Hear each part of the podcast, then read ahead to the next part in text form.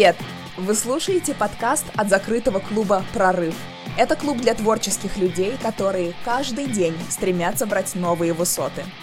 Меня зовут Анна Радченко, и я режиссер. Уже седьмой год я живу в Лондоне и веду инстаграм-блог для творческих людей, помогая людям в разных креативных профессиях совершать прорывы в творчестве и в карьере.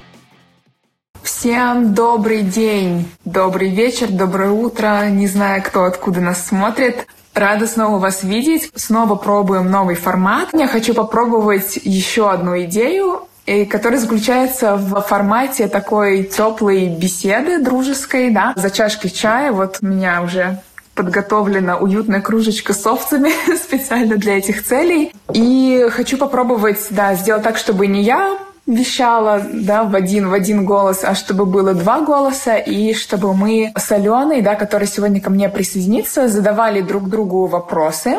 И посмотрим, как это будет происходить. Да, пока я планирую, что на каждый вопрос мы будем обе отвечать. Да, так мы, по крайней мере, предварительно договорились. Алена тоже фотограф с уклоном в fashion, но я думаю, она перед тем, как мы начнем говорить, попросим ее чуть-чуть про себя рассказать. Ален, да, если ты не против, думаю, это будет очень классно. И говорить мы будем об окружении, да, о том, как оно на нас влияет, где вообще искать своих людей, да, что это вообще значит в нашей жизни. Потому что, мне кажется, для каждого творческого человека это очень-очень актуальная тема, потому что многие из нас фрилансеры. Иногда бывает круг общения, который у нас идет из детства, но он никак не относится к тому, что мы делаем сейчас. И поэтому мне показалось, что это очень-очень интересная такая тема. Алена, привет. Привет. Отлично. Алена, слушай, я думаю, что, может быть, для начала, для моих подписчиков, которые, может быть, с тобой не знакомы, может быть, ты пару слов расскажешь о себе, о своей карьере, чем ты занимаешься? Да, конечно. Меня зовут Алена Тароян. Я занимаюсь фотографией. У меня художественное образование. Я много лет изучала искусство, дизайн и все, что с этим связано. Потом работала по профессии. И мой путь прихода в фотографию не был такой, как у многих фотографов. Я взял камеру, все так романтично, пошел снимать, и вот она привела меня к тому, чем я занимаюсь сейчас. Нет, у меня все совершенно не так. Все было очень прозаично. Я к этому долго шла, и чтобы понять, что это мое, мне потребовалось время. То есть для меня это было сначала больше хобби, а потом уже стало занимать mm-hmm. большую часть моей жизни. И я подумала, что можно превратить это и непосредственно в карьеру и в свою жизнь. Алена, а сейчас ты fashion фотографией в основном занимаешься? Да, я снимаю campaign ы, лукбуки и mm-hmm. такие вещи. Отлично. Слушай, ну давай Но начнем. fashion, конечно, мне очень нравится именно эта история, потому что я считаю, что fashion-фотографии можно реализовать очень много всяких классных тем, которые не сделаешь, допустим, в каких-то других областях фотографии. Поэтому... Однозначно. Слушай, да, ну расскажи, вот ты начала заниматься фотографией, да? Mm-hmm. До этого у тебя, видимо, были какие-то твои друзья, какой-то круг общения из художественной среды, где ты уже вращалась в тот момент, да? Что-то изменилось, вот когда ты взяла фотоаппарат в руки? Ну, в то время, когда я училась, сначала это было училище искусств, я училась на отделении станковой живописи, и, соответственно, в моем окружении были одни художники и какие-то творческие личности, музыканты разных возрастов, то есть это были не просто студенты, это были преподаватели. У нас была своя тусовка, это было очень круто, потому что мы обменивались информацией, энергетикой, и это очень стимулировало к дальнейшему творчеству. Mm. Потом я поступила в институт дизайна, там тоже была тоже своя тусовка, но она уже немножко отличалась именно от той, которая была в художественном училище. Mm-hmm. Она уже была более взрослая, там уже были какие-то другие аспекты. Ну, это тоже способствовало какому-то внутреннему развитию, было очень интересно. После того, когда этот период учебы, да, так сказать, прошел, очень длительный в моей жизни был, я как бы вышла в этот внешний мир, и потом уже со своими коллегами, я была дизайнером интерьера 8 лет, mm-hmm. Вау. Шла оттуда фотографии. Как бы это странно не звучало, и да, оттуда тоже, видать, приходит. Я сама не ожидала, но mm-hmm. как-то это так произошло. Слушай, и... ну а вот именно, именно люди, вот давай, мне просто очень интересно именно про художественный круг, потому что у меня такого опыта не было. Может быть, mm-hmm. ты расскажешь чуть-чуть, как именно происходил вот этот обмен мнениями, то есть вы показывали друг другу работы, как вот именно происходило вот это общение на творческую mm-hmm. тему? Ну, учеба в художественных учреждениях — это не совсем обычная, да, как бы учеба, как в других. То есть это практически 24 часа ты находишься с теми людьми, с которыми ты работаешь, пишешь картины, общаешься, размышляешь на какие-то философские темы, которые приводят к творчеству. Это так или иначе затрагивают какие-то такие моменты. А ради чего, собственно, мы как бы все это и делаем? Ради чего мы занимаемся искусством? Что мы хотим этим сказать? То есть как мы хотим реализовать себя? И это какие-то общие посиделки, это может быть даже, наверное, общение на уровне каком-то внутреннем, даже было какое-то безмолвное, когда ты уже с людьми проводишь очень много времени, они могут к тебе подойти, сказать какое-то свое мнение, могут просто помолчать, и ты уже понимаешь, что не так или что человек хочет этим сказать. Но непосредственно это, конечно, очень много обсуждений разных художников, если прям детально, да, о чем мы там да, говорили, да. что было именно предметным, то это обсуждение картин, так как у нас было художественное отделение, обсуждение работ наших преподавателей, наших гуру, да, может быть, какой-то, у кого мы учились, там у всех был как бы свой гуру, потому что по стилистике преподаватели очень сильно отличаются, и каждый из студентов находит того человека, который как бы ближе к нему, и, соответственно, от него учится, и как бы с ним общается. И это очень четко прослеживалось влияние преподавателя на студентов, в их творчестве. То есть это было очень заметно. у нас были разные отделения, и у каждого отделения, у каждого курса был свой преподаватель. И вот это вот влияние, оно именно вот прям на целый курс. То есть у кого-то более сильное, у кого-то более слабое, потому что люди, они же по-разному воспринимают. Кто-то очень чувствительный и как бы всасывает все как губка, а кто-то пропускает это больше через себя и вносит непосредственно еще как бы свое, да, в это все. Mm-hmm. Ну, каким-то таким образом и это стимулировало, и было очень интересно с такими людьми общаться, потому что глаз замыливается, и твое восприятие, оно все равно как бы твое. И люди извне вносят что-то в твою жизнь, и ты фильтруешь это в какие-то моменты, как бы твои, так сказать, оборонной системы слабнут, они прорываются, и это очень круто, потому что это дает тебе очень много возможностей для того, чтобы идти дальше, развиваться и не стоять как бы на одном месте. Ну, Слушай, а вот знаешь, что мне еще интересно? Вот когда настолько близкое общение, да, просто я училась в Лондоне, у меня до этого не было никакого опыта художественного образования. Я училась сразу фотографии, и у меня, хотя у нас, знаешь, было такое общение достаточно близкое с некоторыми выборочными людьми, понятно, что со всеми ты не будешь ну, близко ну, общаться. У тебя не возникало ощущения, что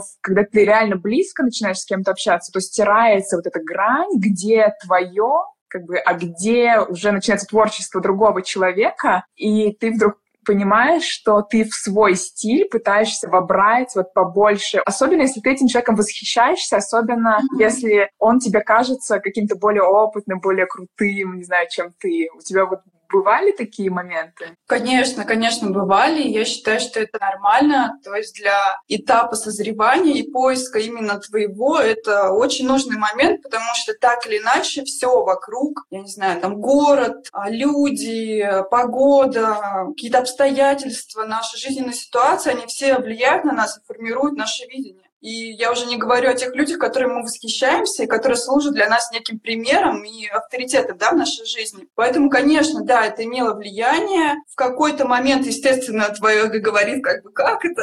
Что это? Почему это присутствует? Как бы этот стиль присутствует в моем творчестве. Мне бы, может быть, этого не хотелось, да, если так брать а, какую-то уникальность, там, личность свою, вот там, что-то такое внутреннее. Но потом ты понимаешь, что этот этап проходит. То есть это не остается, ты не задержишься, да, ты взял, ты понял, это как когда люди копируют какие-то работы, чтобы понять, как их делать, да, как добиться того да. результата, что добился другой человек. Так и здесь ты это делаешь неосознанно, ты впитываешь это все, эту всю информацию, но потом ты ее все равно формируешь, перерабатываешь со временем, и как бы эти моменты, они отсекаются. Ну, то есть для этого нужно mm-hmm. время, это нельзя сделать сразу, потому что все-таки мы так устроены, что мы восхищаемся людьми, мы стараемся делать, как они, но свое, да, как бы через свою призму пропуская. Но не всегда так получается, поэтому мы все как бы люди, все человеки. Я думаю, это нормальная ситуация. К этому, на этом не нужно зацикливаться, не думать, что вот, наверное, я стал таким же,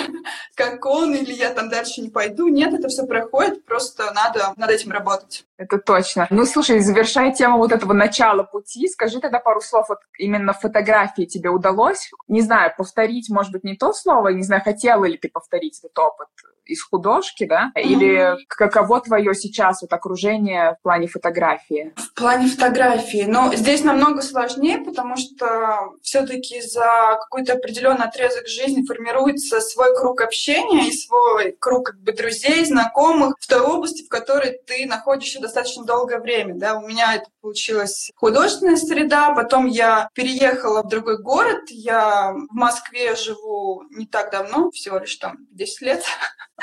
Всего лишь 10 лет. Да, я родилась в Сибири, и, собственно, большинство моих друзей оттуда, и некоторые, конечно, за это время переехали уже в Москву, мы здесь с ними общаемся, какая-то такая своя тусовка, ну, плюс еще какие-то новые знакомые здесь друзья появились. Но опять же, у меня было так, что они относились больше к дизайну, то есть это какие-то были архитекторы, дизайнеры, и когда я стала заниматься фотографией, они немножко как как-то отодвинулись, потому что интересы меняются, меняются приоритеты. Хочется узнавать что-то в твоей области, которое тебя там жжет изнутри, да, которой ты горишь, и поэтому как бы эти моменты, они уходят. Ну, это нормально, люди приходят и уходят, это как бы нормальная среда. Но вот что касается именно тусовки по фотографии, здесь такие проблемы возникают, на мой взгляд, потому что здесь в Москве очень много народа, и люди, мне кажется, ходят такие одинокие, плане как бы творческом, и э, чтобы найти человека, который, с которым ты хочешь общаться, который бы тебя подстегивал там, или с которым тебе было бы интересно, к этому нужно приложить много усилий. И просто так, как бы, ну, на мой, по моему опыту, так не получается. То есть это какие-то такие случайности. И у меня даже был опыт, я вот пыталась найти таких людей, ходила на курсы, которые меня интересовали по разным фотопроектам, там, художникам, фотографам и так далее. И то, что мне вот нравилось, я думала, ну, раз мне это нравится, значит, те люди, которые туда приходят, им это тоже нравится, и, может да. быть, у нас возникнет коннект, и мы как бы будем общаться. Нет, как бы этим вот такие большие проблемы, потому что люди в большинстве своем очень замкнуты и не открыты, и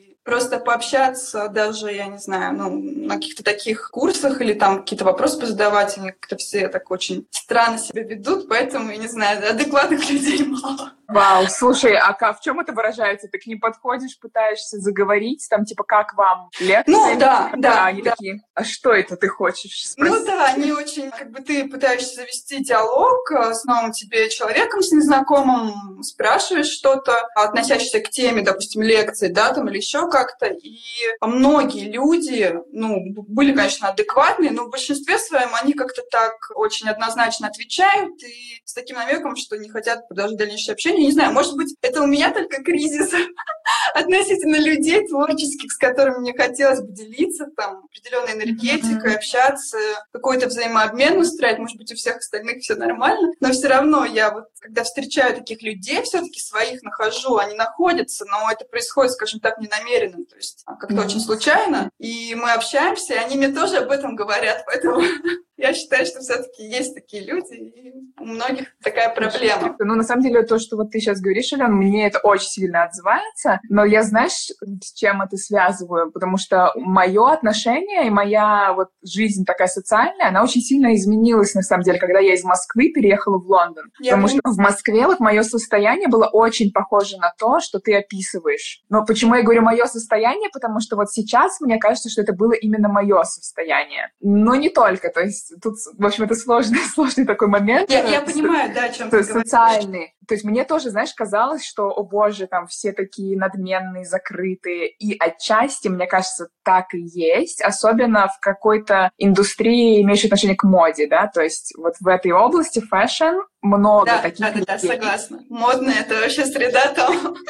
Что-то такое из ряда вон выходящее, да, согласна. Но и когда я переехала сюда, то есть я, тут я столкнулась с совершенно другим вот этим первым отношением, да. Еще говорят, что, знаешь, там русские — это кокос, а англичане и западные ребята — это персик. В чем разница, что кокос, он внутри, э, sorry, снаружи твердый, но когда ты пробиваешься внутрь, он мягкий и вкусный, mm-hmm. да? А англичане, например, это персик, то есть они снаружи такие мягкие, бархатные, а внутри косточка вот эта жесткая, да? То есть немножко по-другому. Тут изначально все как раз открыты, все такие, о, привет, там, давай, что ты делаешь, офигеть, как круто, там, давай вместе что-то замутим. То есть вот такое такое первое отношение, и оно меня просто поразило, когда я только начала здесь, знаешь, кому-то писать. То есть я кому-то уже рассказываю эту историю, знаешь, когда я только переехала. То есть у меня история такая, что я из Москвы, я училась в финансовом университете. То есть мое образование первое не имеет никакого отношения к искусству. И я приехала на стажировку по маркетингу. Жила в городе в часе езды от Лондона и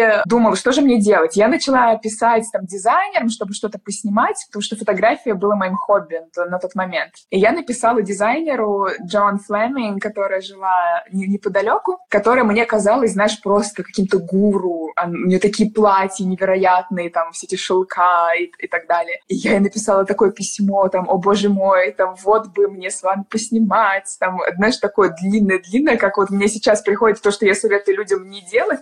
Но, а она мне отвечает просто две строчки. О, класс, отличные работы, пиши адрес, куда прислать платье. И я, знаешь, сижу такая, о боже, о боже, она мне ответила. Это случилось. Да, почему, почему она мне ответила? То есть меня это поразило, вот этот подход, и дальше я с ним столкнулась много раз. И когда я уже, знаешь, спустя но это, то есть это медленный был процесс, спустя 2-3 года, когда у меня очень сильно изменилась моя психология внутренняя. Mm-hmm. И я, ну, я часто приезжаю в Москву, и я заметила, как изменилось мое общение с людьми в Москве. Потому что из-за того, что я больше не нахожусь вот в этом состоянии, знаешь, какого-то ожидания удара, что ли. Я, я не знаю, как вот психо, псих, я понимаю, понимаю, описать, да. что вот так «Привет!»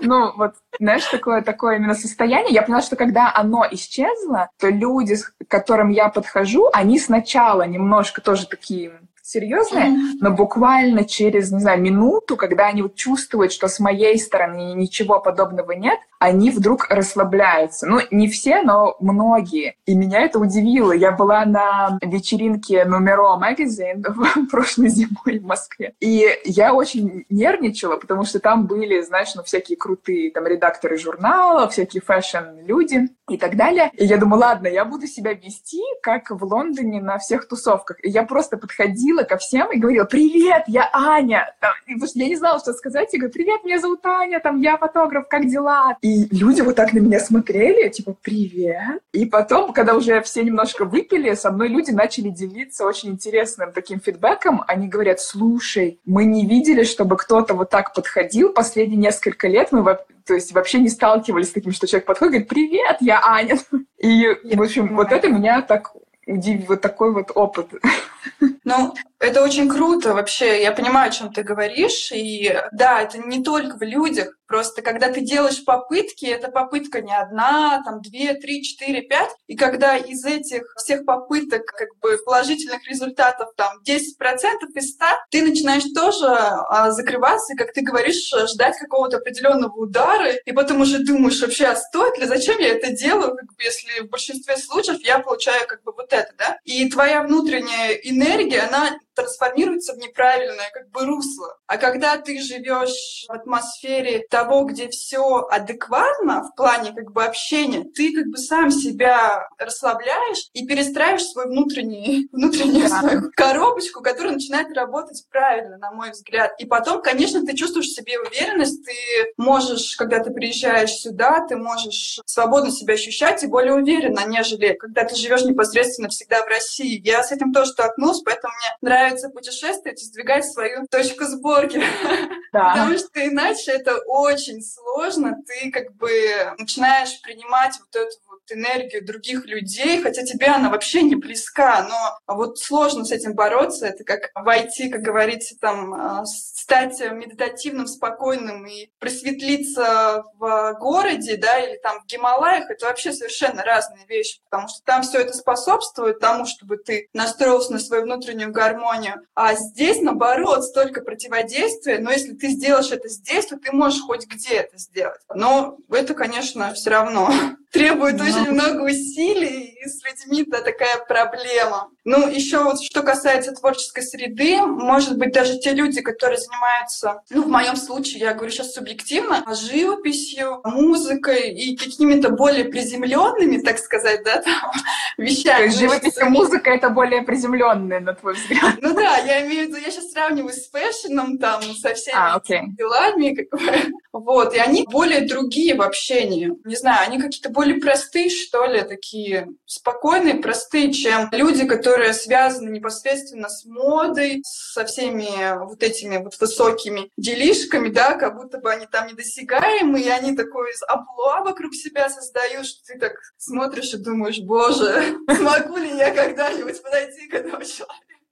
И вообще, стоит ли это делать? Как бы, ну, это же на самом деле все иллюзия, и этого нет, но вот эта вот атмосфера, она как бы создается. И да. вот про свою команду в этом случае, вот на мой взгляд, fashion-фотограф или человеку, который хочет заниматься именно fashion-фотографией, как бы сложно в России, на мой взгляд, вот найти своих как бы людей. Ну, то есть на это нужно время, и это нельзя делать специально. Это можно сделать вот таким образом, как вот мы сейчас с тобой общаемся, да, и, возможно, кто-то откликнется, и там мы познакомимся, будем общаться, создадим какой-то классный проект. Ну, то есть это все вот так вот непредсказуемо. А именно намеренно, как вот, а, конечно, ты вот советуешь, да, чтобы там найти найти свою команду, это очень важно. Действительно, это важно, но пока ты живешь вот в таком ритме и как бы с такими вопросами это сделать со своим намерением как бы невозможно. То есть для этого нужен определенный случай, ситуация именно. Ну, ты знаешь, да, я, я с тобой полностью согласна, мне кажется, что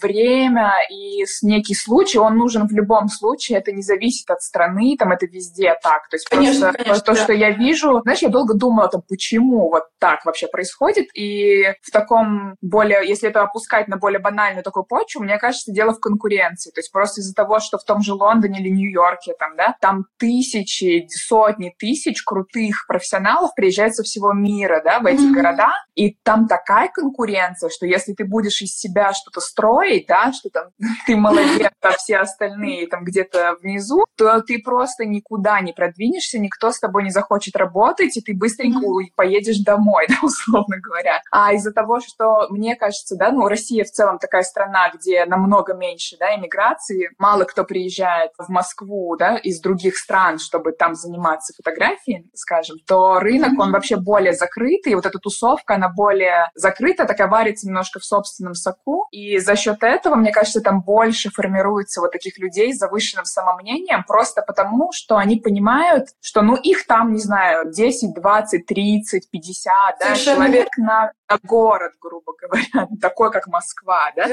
А, а, а некоторых специалистов, типа классных сет-дизайнеров, их вообще, ну, то есть, насколько я знаю, там по пальцам одной руки можно пересчитать, то есть это просто ни о чем, и поэтому, ну, то есть, слава богу, там есть прекрасные э, там открытые, э, добрые там и прочие люди, но есть и другие, которые в силу просто своего какого-то внутреннего склада формируются вот в этих немножко более заносчивых людей. Ну, наверное, как-то mm-hmm. так происходит. А слушай, да, а да. команды расскажи, то есть как у тебя на, на данный момент вот с этим, как ты... Давай немножко попробуем подумать, какие способы могут быть поиска этих людей. То есть понятно, что нужна некая удача, нужно время на это, да? Из твоего опыта, как ты искала, нашла ли кого-то, с кем хочется постоянно работать, как эти люди на тебя повлияли? Какие-то истории про команду? Да, с командой. С командой все сложнее, да, Поэтому как бы здесь есть люди, а есть а, модели, которым я писала сама, просто нашла их ВКонтакте, в Фейсбуке написала, не хочешь ли ты там у меня посниматься. Собственно, все так просто и примитивно, как и в большинстве своем. Что касается других людей, я перфекционист в этом плане, и мне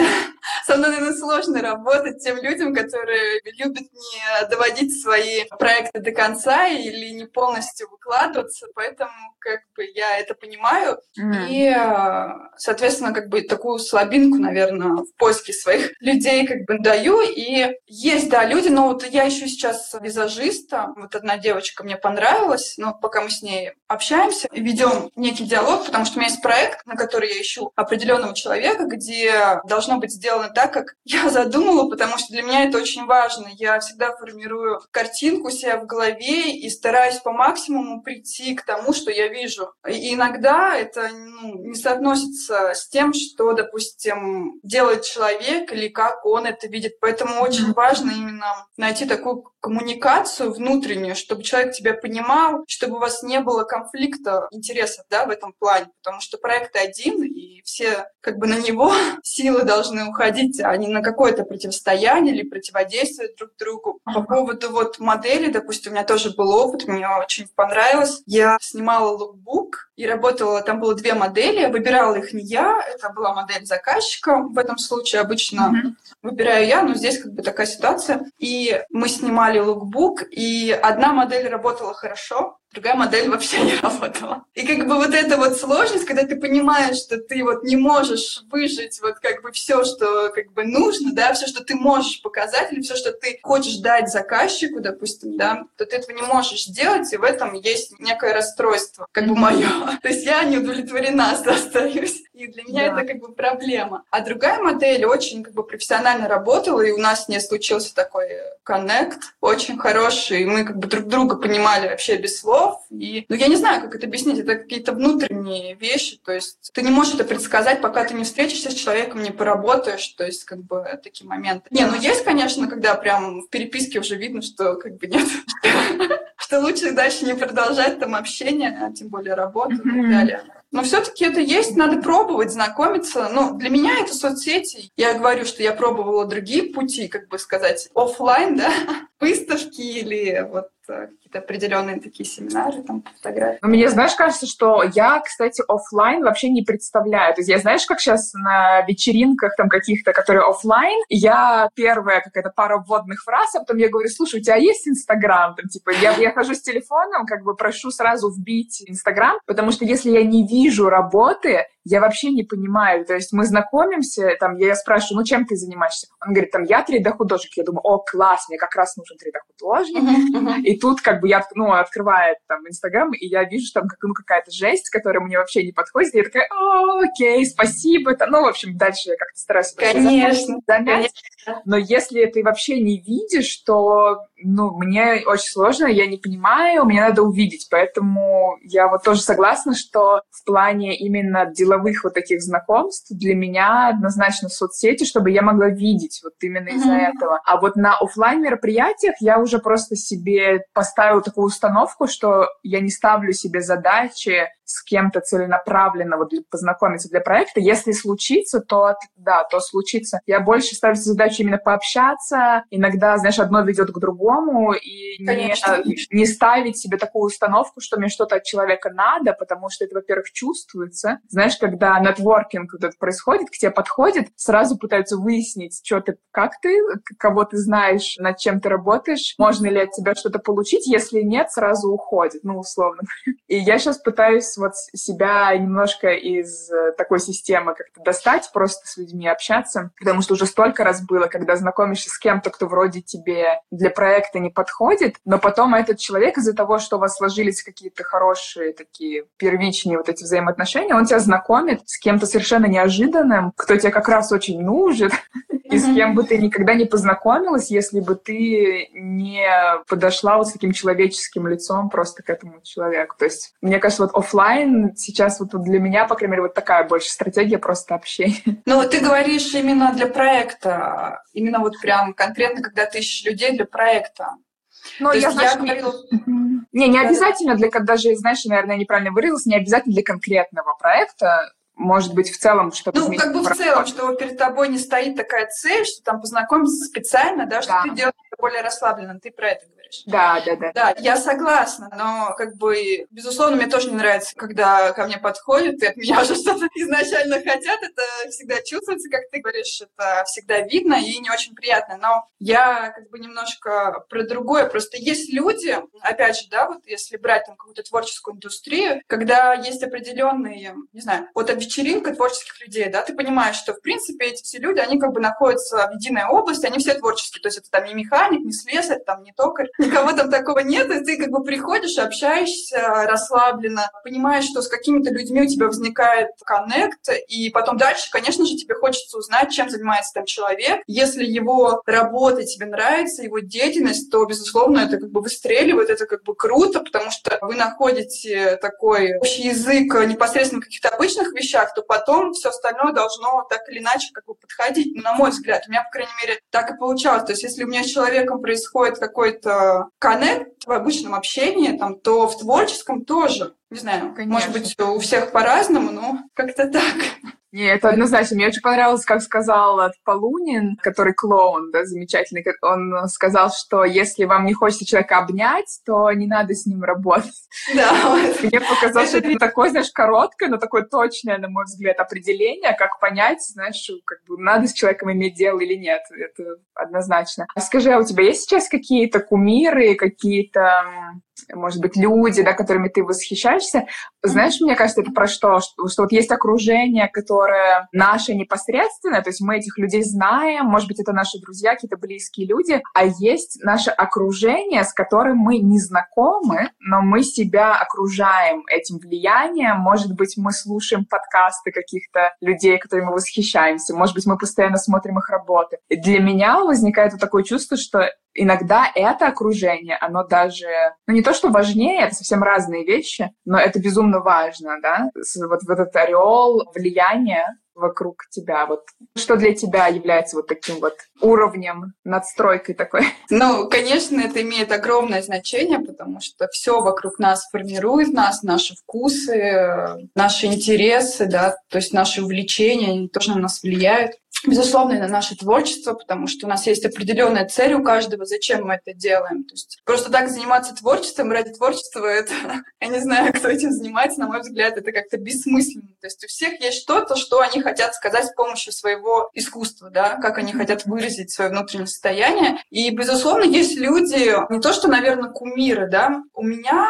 так сложилось, что у меня нет кумиров таких, чтобы я там хотела снимать там, как я не знаю, Хельмут Ньютон, хотя он мне нравится его работа, его там подход, да, как он это делает. Мне нравится, что он такой расслабленный, что на вопрос, а зачем вы это делаете? Он говорит, я люблю там женщин, мне нравится красота. Он говорит, не надо смотреть там в глубину моих работ, там, что я хотел сказать, там, снимая эту женщину в этом платье. Мне нравится, как она выглядит, мне нравится ее внешняя оболочка, и он такой как бы простой и, на мой взгляд, правдиво в этом плане. Мне нравятся именно вот эти вот элементы в каждом человеке. Но вот такого прям персонажа, да, которого я боготворю, там, о мой гуру, я хочу быть как ты, и когда-нибудь я дорасту до этого, у меня нету. И я считаю, что этого не должно быть. То есть у каждого человека есть что-то, чтобы ты хотел видеть у себя. Таким образом ты можешь смотреть лекции. Я очень много смотрю всяких разных лекций, слушаю фотографов, как они говорят, смотрю их работы, если они отвлекаются в моем, наверное, наоборот делаю, смотрю работы, если мне нравится, то я как бы уже там дальше иду, смотрю, что он говорит, как он там думает, и насколько мне это близко, что-то беру там для себя и так далее. Но такого конкретного человека у меня нет.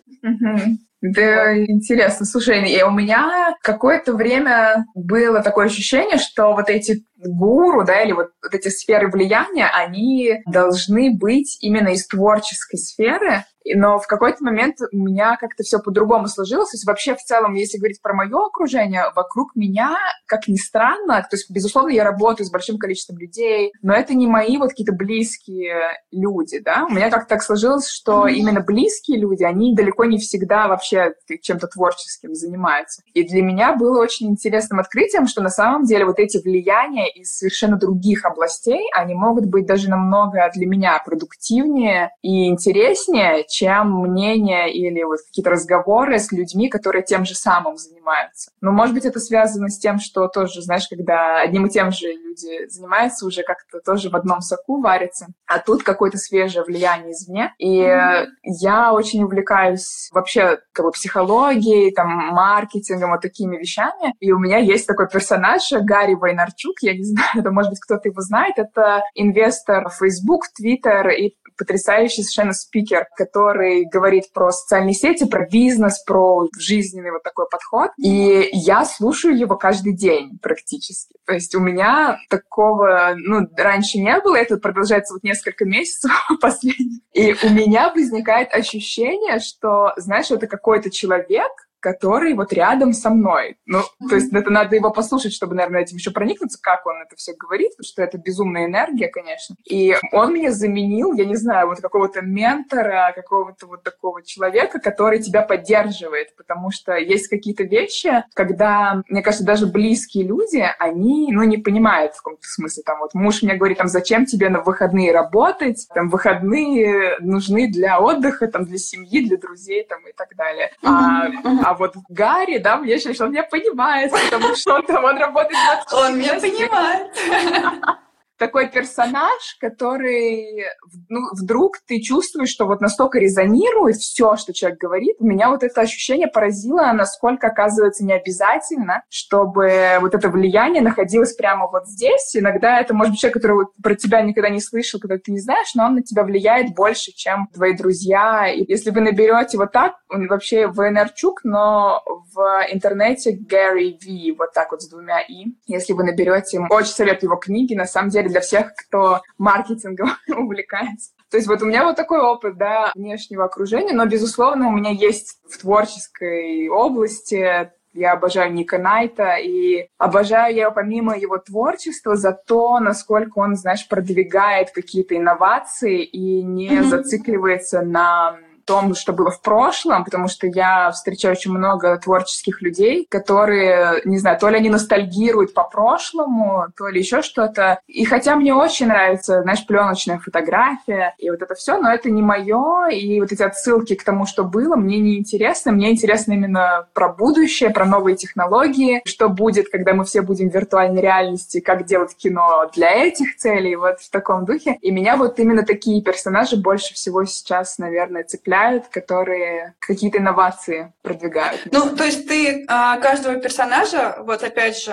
повторюсь, рассматриваешь непосредственно как личность полноценно, то есть ты не отделяешь его какую-то творческую составляющую, да, если она есть, если это относится к твоему роду деятельности, а от его как бы личности. То есть для тебя это такой полноценный объект, который тебе интересен как вот человек, да, может быть, даже там онлайн ты с ним не общаешься, но ты видишь, как он говорит, это отвлекается у тебя, ты что-то оттуда берешь, это как бы круто. Ты знаешь, это, это очень правильно? интересно, то, что ты сказала, да, потому что вот для меня это именно так, хотя я иногда об этом можно сильно обжечься. Там у меня есть друг, который э, снимал группу Сплин довольно долгое время, и который мне рассказывал, как он разочаровался, когда он познакомился с Васильевым, ну, например, да, то есть да знаешь, такая история, когда ты вот кем-то болеешь в творческом плане, и ты к нему тянешься, и тебе кажется, что это просто настолько твое, и вдруг, когда ты знакомишься лично с этим человеком, оказывается, что, я не знаю, там, он какой-то грубый, и это я сейчас не про Васильева, я, я его не знаю, но, но вообще, он какой-то не такой, каким ты вот его представлял, и тебя Согласна. это расстраивает.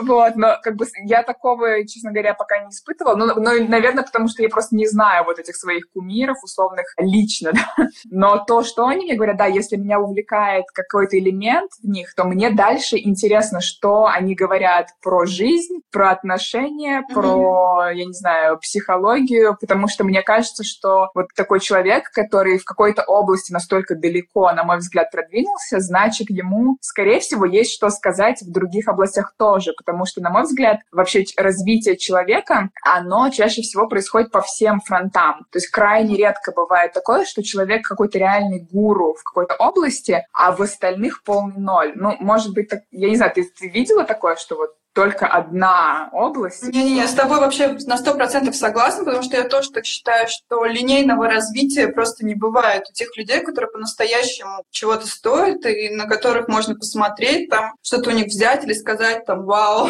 как бы это круто, да, он это может, он это знает, он это умеет. И это действительно больше во всех областях, там и психологии, и обычной жизни, и отношений между людьми, и какими-то банальными вопросами, и творчеством. И это все настолько взаимосвязано, потому что, на мой взгляд, творческая деятельность у художников, музыкантов, фотографов, визажистов, я не знаю, мне кажется, это какая-то неотделимая часть жизни, и это просто не может быть вот так вот отдельно жить своей как бы, жизнью. Ты так или иначе носишь это в свою, а заражаешь этим своих близких.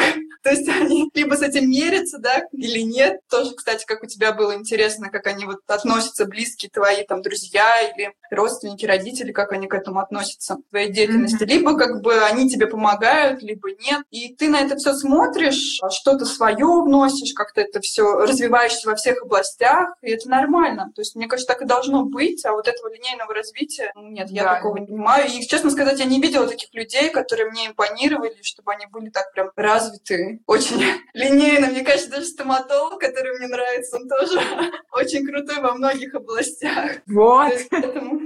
Это однозначно. И знаешь, что мне, кстати, мне кажется, может быть такой инсайт полезный для многих, что это действует и в обратную сторону. То есть, мне кажется, если у тебя какой-то затык, какой-то потолок вот в творческом развитии, ты можешь это вытянуть через другую область. То есть иногда стоит переключиться на что-то другое. Мне очень эм, понравилось, я слушала интервью, есть такая Тоня Самсонова, она бывший журналист «Эхо Москвы», а сейчас основатель такого классного проекта The Question, может быть, кто-то слышал, у них есть лекторий в Москве, кстати, если кому интересно, где интересных людей слушать. Неважно, в общем, она давала интервью и говорит, вот, я ушла из «Эхо Москвы» и не знала, что мне делать, и пришла там к какому-то своему очень опытному там другу спросить совета, и он мне говорит, начни бегать. Я говорю, что? Какое бегать? Там у меня бизнес стоит, там куда дальше двигаться, не знаю, при чем тут бегать. Он говорит, вот ты начни, а через два месяца поговорим. Ну, и она его послушала, и она вот два месяца каждый день начала бегать. И у нее все изменилось. Но я не про какую-то эзотерику, знаешь, что там я, я понимаю, произошло. Да, Но действительно бывает так, что стоит начать развиваться вот в какую-то сторону. Не обязательно, чтобы это была та же самая сторона, которая тебе кажется у тебя проседает, да? Как все остальное, оно как-то начинает подтягиваться. вот. И, то есть, мне кажется, да, если кто-то вдруг сталкивается с каким-то вот творческим кризисом или чем-то, ребят, мне кажется, попробуйте, ну, как бы отвлечься, посмотреть в другую сторону, начать развивать что-то другое. Я, кстати, это тоже на себе пробовала, да, это очень помогает именно когда ты не можешь что-то понять или решить, или вот тебе нужно что-то придумать, ты понимаешь, что просто у тебя дальше не идет, нужно просто заняться чем-то там, не знаю, уборкой, бегом, спортом, йогой, вообще всем чем угодно, там пойти, помочь кому-то что-то сделать, то есть какие-то элементарные вещи, это все потом приходит, потому что немножечко глаз замыливается, и вот эта вот точка сборки сдвигается, и уже постепенно ты идешь как бы в нужном направлении. И что касается вот людей, про которых ты говорила, да, там, что у тебя есть какие-то люди, авторитеты, и как ты их воспринимаешь, хотела сказать, что да, вот я тоже с этим сталкивалась в своем прошлом, когда ты восхищаешься человеком, его деятельностью, его образом жизни, но ты видишь это со стороны, да, как зритель на это смотришь, и потом, когда у тебя появляется возможность с ним пообщаться лично, ты так подходишь, такой вот душевный, там я все знаю, там как сейчас мы там все обсудим, вот обо всем поговорим, о чем хотел спросить, да, и как бы начинаешь задать вопросы, и просто понимаешь, что это вообще не то. Ну, то есть, как бы, что этот человек, он внутренне с тобой никак не перекликается, хотя ты думал, что это так. Да, То поэтому... для себя выстроил определенный образ, там, свою как бы картинку, но по итогу это все совершенно иначе может быть. Желаешь с ним в офлайн, да, пообщаться и так далее. Есть такие люди, которыми я так же, как ты, вдохновляюсь, но я понимаю, что это те же люди, что у них есть свои плюсы и минусы, что это может быть действительно все так, как я себе представляла, а может быть совершенно по-другому. Поэтому, дабы как бы этот момент расстройства да, своего не допускать, поэтому я как бы отношусь к ним как к персонажам, из фильмов, из мультиков. которое мне тоже очень нравится. И как бы вот такое вот отношение, оно очень помогает, потому что ты не зацикливаешься и берешь только то, что тебе интересно, то, что тебе нравится, и это способствует твоему развитию. Опять же, очень может сильно на тебя повлиять, как ты и говоришь. Да, однозначно. Да. Очень интересно. Давай я почитаю немножко, что нам пишут. Mm-hmm. Вот видишь, бег в темпе разъединяет два полушария мозга между собой, вау. Отсюда человек видит решение своих проблем. Но, слушайте, мне кажется, это очень интересно. Я не уверена, как именно мозг там работает на физиологическом уровне, но то, что когда ты занимаешься физическими какими-то упражнениями, ты просто отвлекаешься, это как, да, когда, в общем, что ты делаешь, ты просто не можешь думать ни о чем другом, потому что если ты отвлечешься, ты, не знаю, уронишь там штангу, упадешь, подскользнуть, ну, там что-то случится, да, поэтому тебе нужно сосредоточиться на процессе, и благодаря этому, да, у тебя, ну, вот мне кажется, что еще кстати, кто интересуется, я уже говорила про Курпатова, да, про мозг и про то, как он пишет, как именно все это работает. Но удивительно, что действительно наш мозг, он на бэкграунде продолжает искать решения, продолжает придумывать идеи, пока мы что-то делаем, да, поэтому если вы можете загрузить вот свой мозг какой-то задачей, а дальше просто дать ему возможность генерировать эти идеи, да, без участия вашего сознания, да, хотя нам кажется, что мы все такие осознанные, на самом деле все это происходит на бэкграунде бэкграунде, то это очень-очень э, может быть круто. Вот ребята пишут, что для большей полезности прописывайте тут персонали, сайты, книги и т.д. Не обмениваясь опытом, мнением, вдохновением, ты сам себя ограничиваешь. Это определенный уровень понимания, до которого человек должен созреть. Ну, то есть, да, на самом деле, знаешь, еще возвращаясь к этой теме, мне кажется, что многие люди, знаешь, эго и представление о том, что ты такой молодец, оно многих ограничивает в том, чтобы принять вообще чужое влияние, чужое мнение, которое может быть на самом деле более продуктивным и что-то хорошее привнести в твою жизнь, но из-за того, что у человека очень высокое самомнение, он mm-hmm. просто этого не позволяет с собой сделать. Да, он просто изначально это блокирует на таком поступающем уровне и все, и дальше просто не пропускает. Кстати, что касается вот творчества, мне кажется, очень важное влияние имеют люди, непосредственно близкие, которых мы любим, которых мы уважаем, и вот они нас поддерживают в трудную минуту. Вот таким человеком для меня, по крайней мере, является вот мой муж, он меня вообще во всех начинаниях поддерживает, я ему очень благодарна, потому что я считаю, что со мной жить как с творческим человеком — это очень сложно. А еще поддерживать меня так что, ребята, цените тех, кто вот рядом с вами, кто вам помогает. Это очень это, ценно. Это вообще настолько правда. И про это вообще отдельный эфир, мне кажется, надо сделать. Знаешь, какая... Да, люди, которые нам помогают. Мне пришла идея в голову, знаешь, подключать не самих творческих людей, а их мужей, жен, там, партнеров, чтобы они рассказали, вот каково это. И... Как это жить с творческим человеком, все плюсы да. и минусы. Да, это было бы здорово. Главное, я моего мужа я не буду подключать, потому что мне кажется, это будет... Сольет информацию всегда. Это будет драма, да. Мне кажется, все наши разборки по поводу того, кто работает в выходные. Но это нормально, мне кажется, часть процесса. Вот то на лекциях вообще фотографы не общаются, молча слушают и тут же уходят. Да, да, я про это и говорю, это так вообще странно. То есть для меня это было прямо открытие, скажу честно, я была очень удивлена. И еще что самое плохое, я считаю, а встречаются такие же лекторы, которым ты задаешь какие-то вопросы, а они такие в шоке, а вообще, как бы, зачем ты мне задаешь какой-то вопрос, хотя он по теме, все нормально. Ну, они вот привыкли к такому вещанию, когда они просто в одну сторону все это делают, и люди как бы молчат, сидят. Я и говорю вот про этот внутренний, не знаю, какой-то менталитет вот российский, что он очень сильно влияет на такие вещи. И это так очень обидно становится, конечно. Тут от лектора очень много зависит, потому что лектор мог бы спровоцировать да, какое-то общение, да. и, по крайней да. мере, он бы мог просто сказать, что это приветствуется, что, ребят, вы все здесь, воспользуйтесь этой возможностью. Некоторым людям надо просто вот такое разрешение, что ли, чтобы не чувствовать себя глупо. Согласна, согласна, да.